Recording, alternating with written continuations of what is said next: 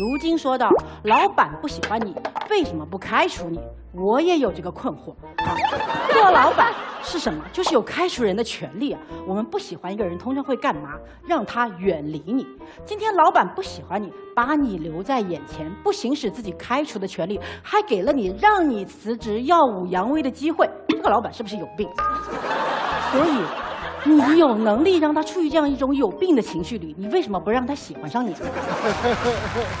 第二点，有了情绪压力，刚才小童说的，我为什么不能换地方？是可以换地方，但是换地方，这不就是一种放弃吗？一有压力你就放弃，这么喜欢放弃，你是不是高压锅？这个谐音梗是我问的王建国老同事。第三，秋阳说，当一个人不喜欢你，他在弹幕上攻击你的时候，你做什么努力都没有用。但事实上不是这样的，这世界上什么叫路转粉，什么叫黑转粉，为什么转了？总归是做了点什么有用的事情吧。好，好，下面呢，我来作为一个说什么都是对的人，讲一讲职场到底是怎么回事儿。第一。老板不喜欢你，大概率是一个新员工的误解。如果我们公司有一个人跟我说：“老板，我觉得你不喜欢我，我要辞职。”我的第一个问题一定是：“你是谁呀？” 这不是一个反问句，这是一个疑问句。我跟你都没有过过事儿，我都不知道你是谁，我何谈不喜欢你？第二种情况，我认识你，那我就会有一个反问句了：你来公司是干啥的？我们之间是雇佣关系，又不是恋爱关系。雇佣关系的基础是互相需要，不是互相喜欢。你到底为什么要在意我喜不喜欢你啊？第三点，对方一直说老板明显不喜欢你，不喜欢是不是一种主观感受？这点我们双方可以共识吧。不喜欢是一种主观感受。好，那到底表现在哪里？是不是只要你感觉到不舒服，就叫老板不喜欢你？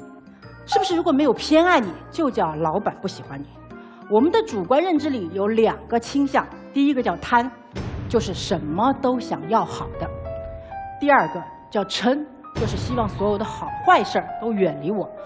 贪和嗔会使得我们看待这个世界不客观，就会导致痴。痴是什么？是执念。所以痴儿，对不起，我要敲醒你们，职场它不是个偶像剧。职场没有霸道总裁爱上你。作为新员工，你本来对公司情况就不了解。假设你路过我的办公室，我正在跟我合伙人吵架，你觉得完蛋了，公司高管闹分割分离是吧？但实际上我们每天都吵架，早上吵架，中午就和好了。你作为新员工，你没有足够的时间了解丰富的资讯，你也没有足够的经验让你建立判断事情的逻辑。那么老板不喜欢你，会不会是你收集了错误的信息，进行了错误的推理，得到的错误结论？第二，我想和大家讨论一下，我们为什么那么在意老板是不是喜欢你？这是因为一个人刚刚走入职场的时候，他没有判断依据，他不知道自己的发力点，他只能从他能理解的事情上找自己的自信和安全感。他能理解什么？能理解关系，是吧？小冯刚才也拆解了有三种关系，所以新人很容易把注意力放在同事是不是喜欢自己，老板是不是在意自己身上。但是老板在意什么？老板在意的东西只有一个，叫做工作结果。而且你的同事都有自己的 KPI，那么你那翻天覆地的情绪有没有可能就是你没有观众的独角戏？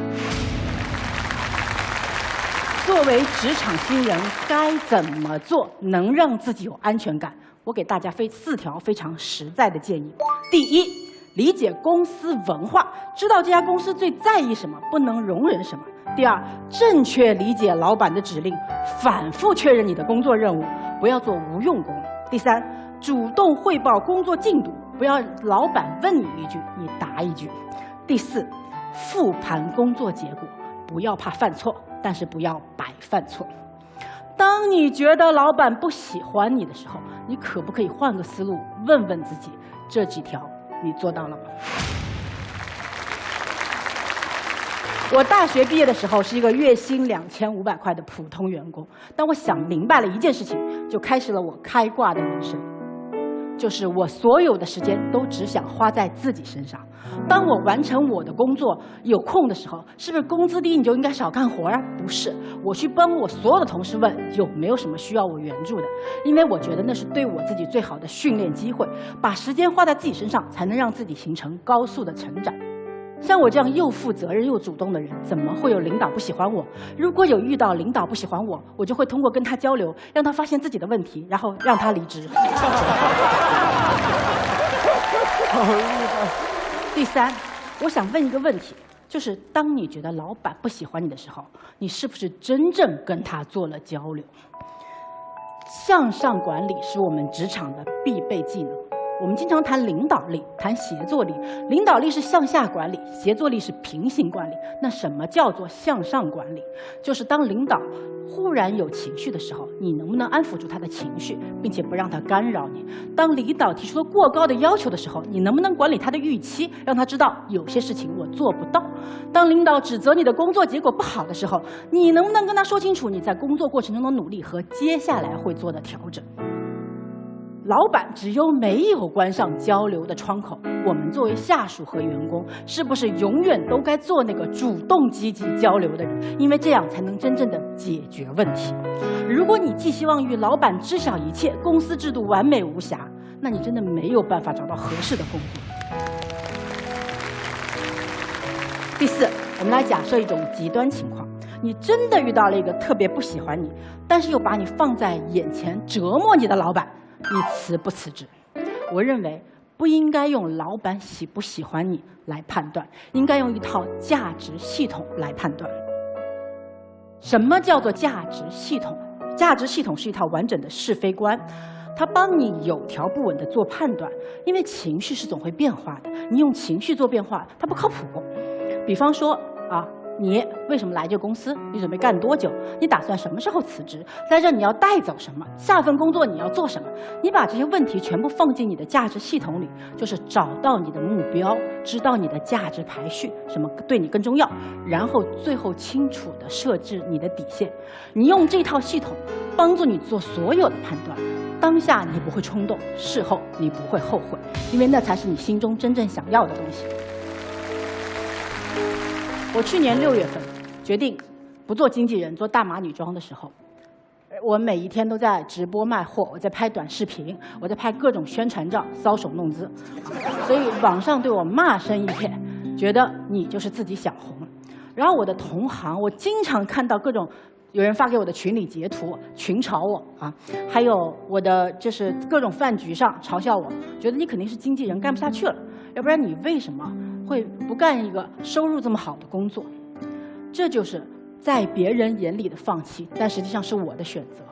我清楚的知道我在干嘛，我在尝试如何把个人品牌转化成个人产品。我拿我自己做实验，我连我自己都可以放弃实验了，我还在乎他们怎么看待我吗？当你知道你心中什么事情更重要的时候，你不会在意这些评价的。但是我在意我在看什么？我在看我的大码女装每件销售的产品下面的用户评价。每当我听到他们说这件衣服让他今天变得更开心、更自信，我觉得我做的事情有意义。他们说这个设计的不够好，有什么缺陷，我及时听取。所以我不是让你们关掉双耳，不在意别人对你说了什么，是我们要知道我们该在意谁的说法。我们在场的三位老板，多久没有亲自写过稿子了？我们都是拿着 PPT 上去就胡说八道。我们昨天晚上熬夜在写稿子，今天早上九点钟就起来，我只睡了四个小时啊。我们就在这对稿子，为什么？我这是去所有综艺节目都是当导师的。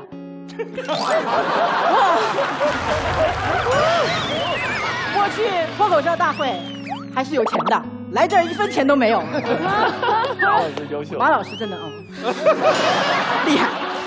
为什么？为什么我要来？为什么我认真的要来？因为我有话想说。我觉得，当我作为辩手的身份来说出这些话的时候，你们能听见，这是我来这里的目的。所以，当你清楚你来这里的目的的时候，其他事情都变得不重要了。你有心中的价值取向，这就是我推荐大家去建立的东西。在最后呢，我想跟大家说的是，如果我们有了稳定的价值系统，做什么判断都很容易。请把自己当成人生这部戏的主角，你的老板只是你这一段戏的客串，跟他演好对手戏是对你的演技负责，但是不要让一个路人甲去搅乱了你的戏路。谢谢大家。